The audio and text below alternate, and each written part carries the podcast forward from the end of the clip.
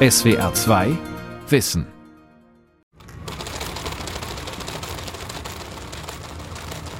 Die Sonne brennt erbarmungslos auf einen Universitätscampus bei Jeddah in Saudi-Arabien. Drei junge Männer in durchgeschwitzten T-Shirts beugen sich über einen breiten Kehrroboter, der mit weichen Borsten vollautomatisch ein Solarpanel abfegt. Die blau-silbrigen Photovoltaikzellen glänzen im Sonnenlicht. Früher war Saudi-Arabien sehr abhängig vom Öl. Niemand setzte auf alternative Energien. Nach meinem Bachelorabschluss habe ich mich gewundert, dass ich keinen Job in der Solarindustrie fand. Meine Landsleute sagten, Saudi-Arabien wird nie Sonnenenergie nutzen, sondern immer vom Öl abhängig sein. Aber ich glaube, das stimmt nicht. Dieses Land wird irgendwann realisieren, wie wichtig erneuerbare Energien sind. Deshalb stecke ich meine ganze Leidenschaft in die Solarindustrie. For Saudi Arabia, it's an amazing opportunity. Das ist eine unglaubliche Chance für Saudi-Arabien. So viel Sonnenschein. Eine Photovoltaikanlage kann in Saudi-Arabien so viel Energie produzieren wie drei der gleichen Größe in Deutschland.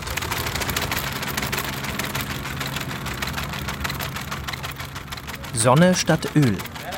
Die Golfstaaten denken um. Ein Feature von Esther Saub. Der Kehrroboter rotiert zielsicher über die ganze Breite des Solarpanels. Er sieht simpel aus, wird aber von komplizierter Technik gesteuert. Denn seine Bürsten müssen sich an jede Fuge anpassen, dürfen weder kratzen noch streicheln. Georg Eitelhuber, der Gründer der Start-up-Firma, die ihn baut, hat die Erfindung als Patent angemeldet, unter dem Namen Nomad. NOMAD stands for No Water Mechanical Automated Dusting Device. Nomad entfernt Staub. Mechanisch, automatisch und ohne Wasser. Wir haben festgestellt, dass Staub den Wirkungsgrad von Solarpanelen erheblich senkt. Solange es hier keine Solarindustrie im großen Rahmen gab, nahm sich niemand dieses Problems an. Wir ahnten aber, dass sich im Nahen Osten eine Solarindustrie entwickeln würde.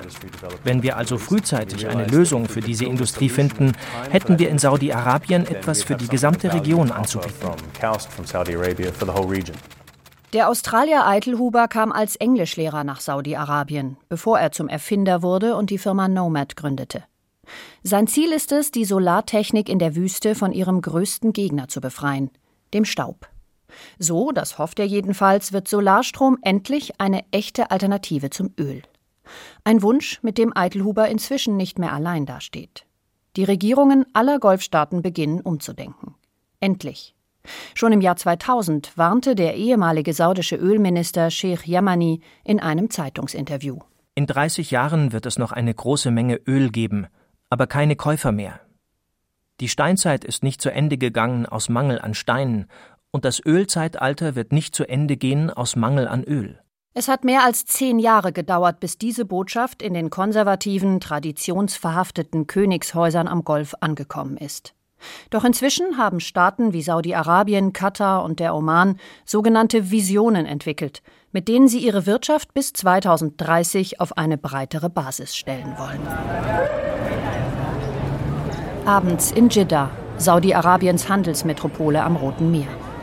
Im alten Bazar, jenseits der glitzernden Skyline an der Hafenbucht, sind die Straßen noch eng und autofrei, die Häuser niedrig mit holzvergitterten Fenstern.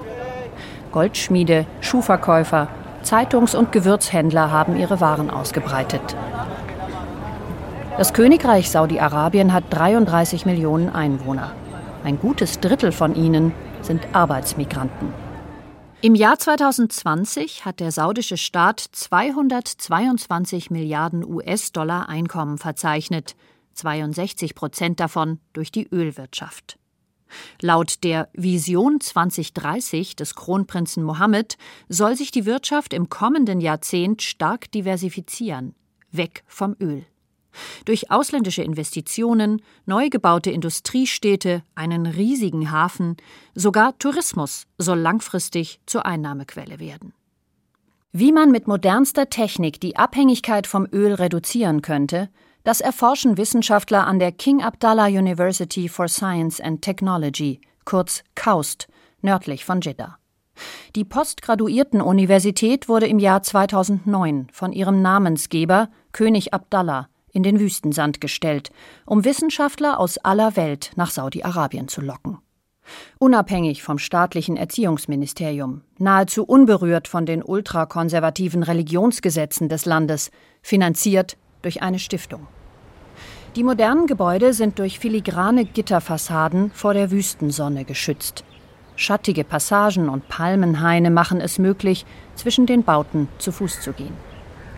Bei der Eröffnung hielt König Abdallah, der selbst nur wenige Jahre zur Schule ging, eine berührende Rede.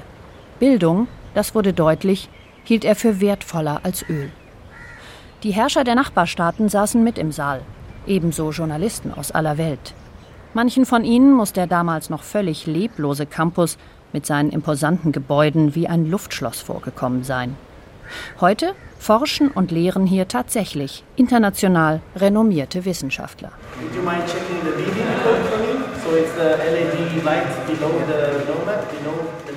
Auch die Start-up-Firma Nomad hat ihre Werkstatt auf dem Campus der KAUST. Die jungen Ingenieure, die hier tüfteln, bauen und testen, haben ihren Master an der KAUST gemacht. Ahmed Al-Dosari zum Beispiel. So I studied electrical power engineering in King Saud University in Riyadh and then followed by a master degree here at KAUST. Ich habe elektrische Energietechnik in Riyadh studiert und dann mit dem Master hier an der KAUST abgeschlossen. Als Ingenieur einer Solarfirma stand ich dann vor dem Problem, dass Staub und Feuchtigkeit Solarzellen ineffektiv machen. Als ich hörte, dass jemand sich genau um dieses Problem kümmert, habe ich sofort gesagt, ich will bei euch mitmachen, um eines der größten Probleme der Solarenergie zu lösen. Uh,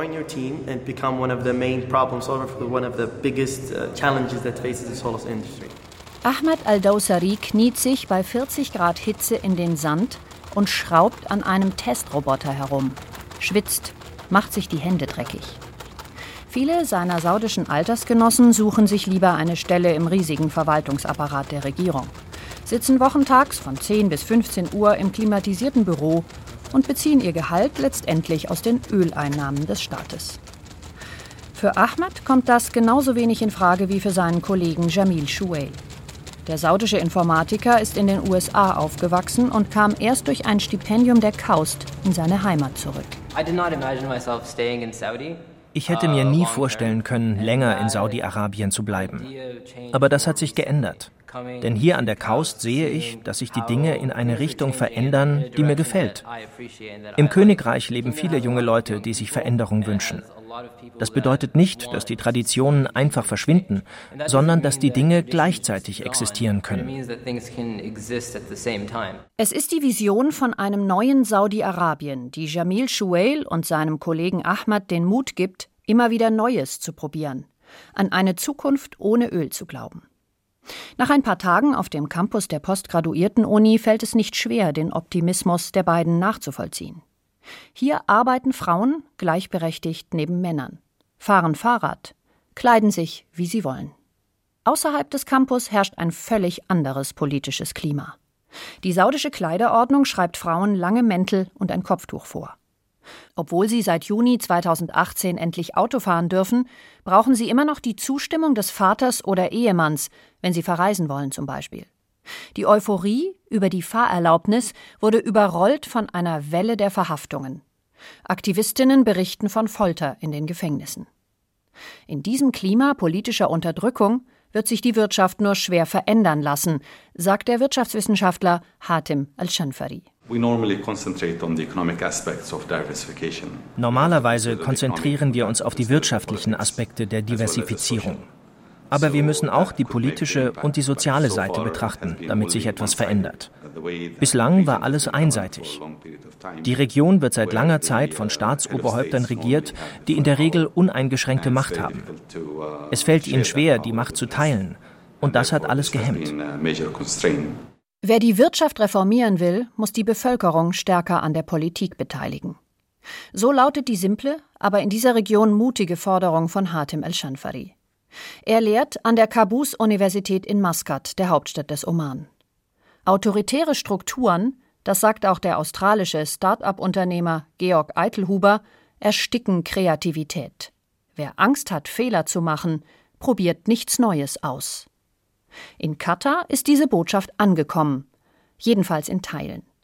Das Emirat will 2022 die ganze Welt einladen zur Fußballweltmeisterschaft und bemüht sich im Vorfeld um ein liberales Image. Die Halbinsel im Persischen Golf hat 2,6 Millionen Einwohner. Nur gut 10 Prozent von ihnen sind Kataris, alle anderen Arbeitsmigranten, überwiegend aus Asien. Das Staatseinkommen hängt zu drei Vierteln vom Gas ab. Auch der Emir von Katar hat eine Vision entwickelt, um die Wirtschaft seines Landes breiter aufzustellen. Die lokale Bauwirtschaft wird ausgebaut und der Tourismus, besonders in Verbindung mit der Fußball-WM. Die heimische Bevölkerung soll besser gebildet und so stärker am Arbeitsmarkt beteiligt werden. Das Emirat hat Bildung insgesamt als Wirtschaftsfaktor erkannt. Universitäten und Denkfabriken aus den USA, Großbritannien oder Frankreich haben in der Hauptstadt Doha Dependancen gegründet. Ein Wohnviertel in Doha. Villen hinter hohen Mauern, zwischen breiten, ziemlich leeren Straßen. Hier wohnen katarische Staatsbürger und wohlhabende Ausländer. Und hier residiert auch das Brookings Doha Center, ein Ableger der renommierten Washingtoner Denkfabrik. Forschungsdirektor ist Nadir Kabani, Wirtschaftswissenschaftler mit Wurzeln in Syrien und den USA. Er hält die Anspruchshaltung der Staatsbürger hier für eine große Herausforderung. Jahrzehntelang waren sie an bequeme Jobs mit guten Gehältern gewöhnt. Die eigentliche Arbeit verrichten Arbeitsmigranten, die mit minimalen Rechten und maximaler Unsicherheit am Golf schuften, nicht nur auf Baustellen oder in Haushalten, auch im mittleren Management privater Unternehmen. An dieser Diskrepanz zwischen staatlichen und privaten Arbeitgebern wird sich künftig etwas ändern müssen, sagt Nader Kabani. Wenn ein Land beginnt, über Diversifizierung zu reden, meint es zunächst die Privatwirtschaft. Dafür braucht es einen Dialog. Wie können wir die Staatsbürger überreden, vom öffentlichen in den privaten Sektor zu wechseln? Oder wie kriegen wir die Privatwirtschaft dazu, sich zu entwickeln? Wie kann die Regierung diese Entwicklung erleichtern?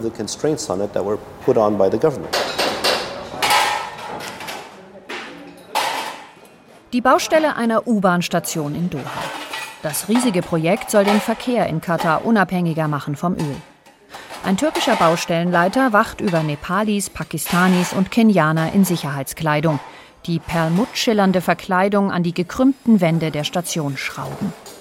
Viele wirken ungelenk. Man sieht, dass sie erst hier auf der Baustelle angelernt wurden. Die Arbeitsbedingungen auf Katars Baustellen sind zwar besser geworden, für Fachkräfte aber längst nicht attraktiv genug. Der einzige katarische Staatsbürger, ein Vertreter der Presseabteilung, steht in einer fertiggestellten Haltestelle. In seinem langen weißen Gewand und der flatternden Kopfbedeckung darf er schon aus Sicherheitsgründen nicht auf Baustellen. Die Firma ist verpflichtet, katarische Staatsbürger zu beschäftigen. Deren Qualifikation ist eher zweitrangig. Wenn Sie irgendwo in der arabischen Welt junge Leute fragen, was hat dir am meisten geholfen, diesen Job zu bekommen, werden mehr als 80 Prozent antworten, Beziehungen.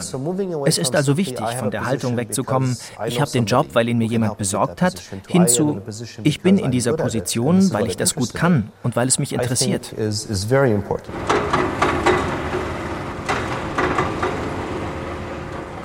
Der Zement und die Steine für Katars Bauprojekte kommen aus dem Nachbarland Oman, an der südöstlichen Spitze der arabischen Halbinsel. Omanische Seefahrer haben über Jahrhunderte mit Afrika und dem indischen Subkontinent Handel getrieben.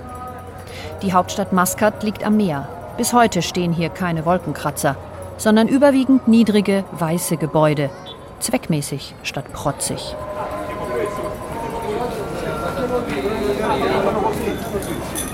Direkt am alten Hafen liegt der Bazar. Hier haben vor Jahrhunderten schon Händler aus Sansibar Gewürze angeboten und Seide aus Indien gekauft. Die Gassen sind von Steingewölben überdacht, die Läden eng. Nur noch wenige Geschäfte gehören Omanis. Viele von ihnen sind in modernere Viertel der Stadt umgezogen, denn der Bazar ist zum Touristenziel geworden. Bedruckte T-Shirts, Baseballkappen, Kühlschrankmagneten, nur die Aufschrift unterscheidet sie von Souvenirs in Venedig oder Barcelona. Die Touristen sind ungefähr die gleichen. Sie gehen zu Tausenden von riesigen Kreuzfahrtschiffen an Land und überschwemmen für jeweils einen Tag die Altstadt. Das Sultanat Oman hat gut viereinhalb Millionen Einwohner. Gut die Hälfte von ihnen sind Omanis. Das jährliche Staatseinkommen beträgt rund 22 Milliarden US-Dollar. Drei Viertel davon hängen von Öl und Gas ab. Traditionell ist die Wirtschaft hier vielfältiger als in den Nachbarländern. Auch politisch positioniert sich der Oman weniger extrem als etwa Saudi-Arabien oder Katar. Oman wurde 50 Jahre lang von Sultan Qaboos regiert. Er hat das Bildungswesen revolutioniert, den Islam moderat gehalten, die Rolle der Frauen gestärkt und ist außenpolitisch zu einem Vermittler in der ganzen Region geworden. Das Land lockt mit einer Mischung aus Tausend und einer Nacht und Naturerlebnis. Wem die Wolkenkratzer im benachbarten Dubai zu hoch sind, der findet im Oman, was er sucht. Und die Kreuzfahrttouristen besuchen in der Regel beide Länder. Die Vielfalt in der Wirtschaft hängt auch mit der Arbeitshaltung der Omanis zusammen, die sich grundsätzlich unterscheidet von der der Nachbarn. In der Wüste südlich der Hauptstadt Maskat fressen sich riesige Hydraulikhämmer in hellen Fels. Bagger laden die abgebrochenen Brocken auf Lastwagen, deren Räder mehr als mannshoch sind. Dazwischen, wie Zwerge, zwei Männer mit weißen Helmen. Der Produktionsdirektor der größten Zementfabrik des Landes fachsimpelt mit einem Kollegen über die Qualität der abgebauten Steine, was nicht leicht ist bei der Geräuschkulisse. Uh, Kalkstein aus dem Oman besteht aus sehr reinem Calciumcarbonat. Das braucht man für die Zementherstellung. Sie sehen ja, der Stein ist sehr weiß, perfekt geeignet für Zement. Uh,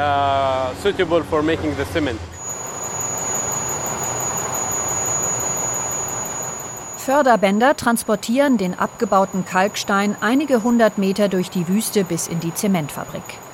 Die steht wie ein gigantisches graues Ungetüm in der Landschaft, unwirklich weich gezeichnet von hauchfeinem Staub. Die riesige 1800 Grad heiße Trommel, in der der gemahlene Kalkstein zu Zementklinker gebrannt wird, dröhnt ohrenbetäubend. Hitze strahlt in die Umgebung. Hier kommt niemand im weißen Gewand der Golfaraber zur Arbeit. Ingenieure und Arbeiter unterscheiden sich optisch kaum. Auf dem Hemd des Produktionsleiters steht nur sein Vorname. Hilal Dameri hat einen Master in Chemie und promoviert derzeit parallel zu seiner Arbeit an der britischen Universität Leeds. The minerals are playing a major role in Oman. Minerale spielen eine große Rolle im Oman.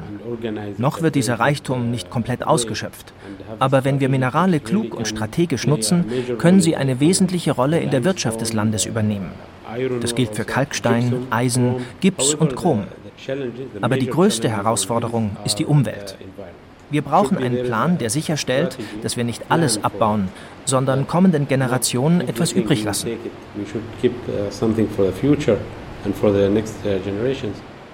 Wenn Hilal Adameri das Modewort Nachhaltigkeit benutzt, meint er, was er sagt. Er forscht an der Zukunft der Industrie, für die er arbeitet. Dafür hat er sich ein Labor in die Fabrik geholt. Hier ist es ihm gelungen, Bohrschlamm aus der Ölindustrie zum Recyclingprodukt zu machen. Wir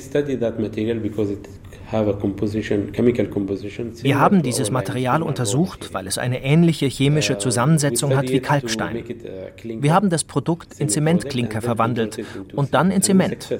Das hat geklappt. Wir benutzen jetzt zu einem kleinen Prozentsatz auch Abfälle der Öl- und Gasindustrie zur Zementherstellung. Das Schöne an diesem Recycling ist, dass der gesamte Abfall verbraucht wird consumption of the West. Frühmorgens eine Autostunde südwestlich der Stadt Maskat. Die Geologin Aisha Al-Hajri fährt von der Autobahn ab durch den Kies eines Wadis. Sie ist auf dem Weg zu einem ihrer Lieblingsorte, dem Ozeanboden. Im Oman kann man auf ihm spazieren gehen. Auf den ersten Blick sehen die schräg geneigten Felswände unspektakulär aus.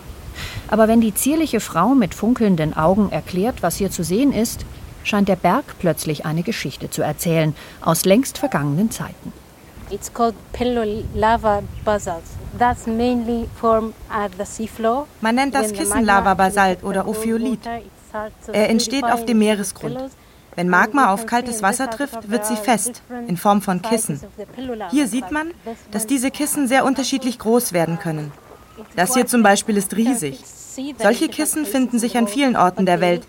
Aber das Besondere im Oman ist, dass alle Schichten des Ophiolits sichtbar sind. Das ist einzigartig.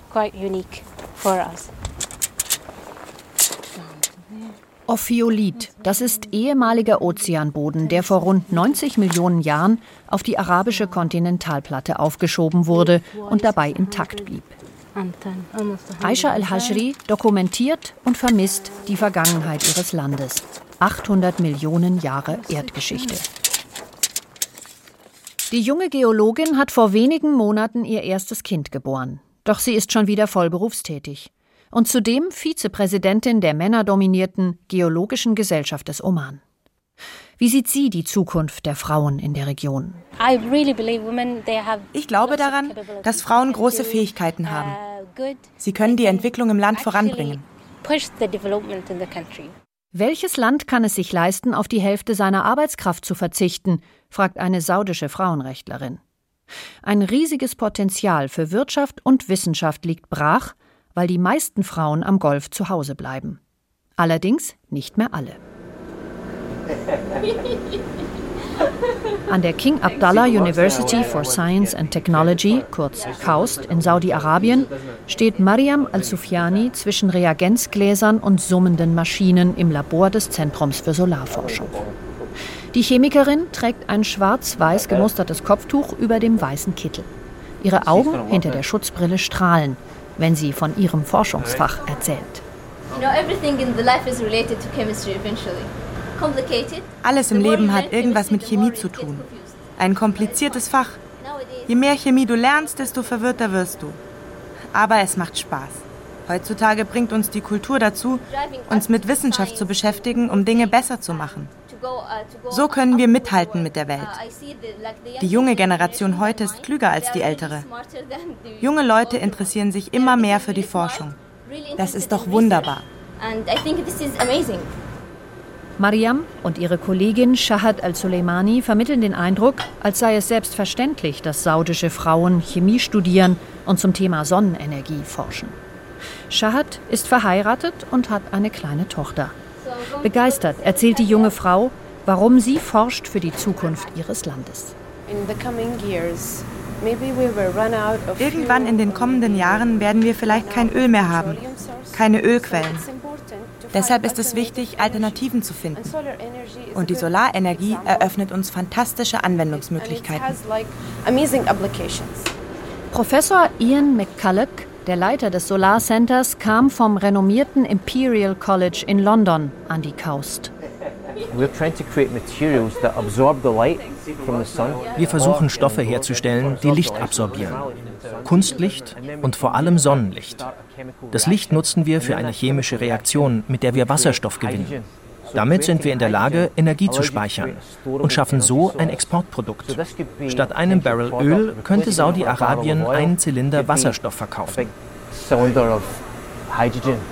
Vor zehn Jahren hätte niemand gedacht, dass Sonnenenergie einmal wirklich lukrativ sein würde, sagt McCulloch. Doch nun sei der Moment da. Und Saudi-Arabien mit mehr als 3000 Sonnenstunden im Jahr sei ein perfekter Ort, um sie zu entwickeln. Alle Probleme löst die Sonnenenergie allerdings nicht. Ein Ausweg könnte sein, statt dem Energieträger Öl Technologie zu exportieren, die Energie erzeugt. Georg Eitelhuber hat einen Anfang gemacht mit seinen Kehrrobotern, die Photovoltaikanlagen vom Staub befreien. Deria Baran, Juniorprofessorin für Materialwissenschaft am Solarzentrum der KAUST, geht noch einen Schritt weiter. I've shown you actually a breakthrough technology that can make any window into a solar panel. Ich zeige Ihnen hier eine Technologie, die jedes Fenster in ein Solarpanel verwandeln kann. So sind wir in der Lage, mit Fenstern Energie zu erzeugen, durch eine spezielle, durchsichtige Beschichtung. In heißen Regionen wie am Golf oder im Mittleren Osten ist die Aufheizung und Kühlung von Gebäuden ein großes Thema. Diese Fenster-Solarpaneele erzeugen nicht nur Energie, sondern also halten auch die Hitze draußen. Dadurch bleiben geschlossene Räume kühl. Gewächshäuser zum Beispiel. Deria Baran ist Türkin mit britischem Doktortitel. Sie sei nach Saudi-Arabien gekommen, weil hier deutlich öfter die Sonne scheine als in London, sagt sie. Wenn sich ihre Erfindung durchsetzt, findet sie vermutlich nicht nur am Golf einen Absatzmarkt, sondern weit darüber hinaus. Die Welt wird immer urbaner. 2050 werden 70 Prozent der Weltbevölkerung in großen Städten mit hohen Gebäuden leben. Und sie werden Energie brauchen und Lebensmittel. Unsere Technologie bietet die Möglichkeit, jedes beliebige Gebäude in ein Kraftwerk zu verwandeln. Die türkische Wissenschaftlerin und ihre jungen saudischen Kolleginnen forschen an einer Universität, die dank einer sehr wohlhabenden Stiftung so großzügig mit Geld ausgestattet ist, dass Forscher in Europa davon nur träumen können. Und, obwohl in einem der konservativsten Länder der Welt, leben sie auf dem Campus ein relativ freies Leben. Ohne saudische Kleiderregeln oder strikte Geschlechtertrennung. Doch diese Freiheit ist fragil, keine von ihnen riskiert ein negatives Wort über das Gastland. Und sogar wenn Wissenschaftler selbst nichts Heikles sagen, können diplomatische Verstimmungen zwischen ihrem Heimatland und dem saudischen Königshaus ihre Forschung von heute auf morgen beenden. Wer hier ein Unternehmen gründet, muss damit rechnen, dass potenzielle Kunden abwinken, weil sie keine Handelsbeziehungen mit Saudi-Arabien aufnehmen wollen, einem Staat, der im Nachbarland Jemen Krieg führt und die Rechte der eigenen Bevölkerung immer wieder mit Füßen tritt. In ihrem kleinen Kosmos sieht sich Deria Baran dennoch als Pionierin. Wissenschaftlerin in Saudi-Arabien zu sein, bedeutet für mich, anderen Forscherinnen in dieser Region zu beweisen, dass wir Dinge bewegen können.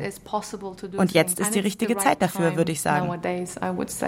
Bei ihrer saudischen Kollegin Shahad al-Suleimani ist diese Botschaft angekommen.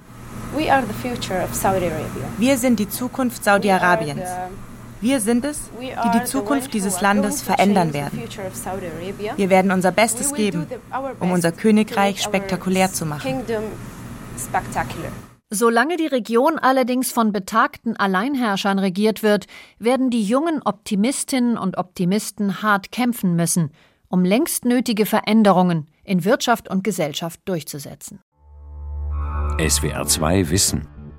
Manuskripte und weiterführende Informationen zu unserem Podcast und den einzelnen Folgen gibt es unter swr2wissen.de.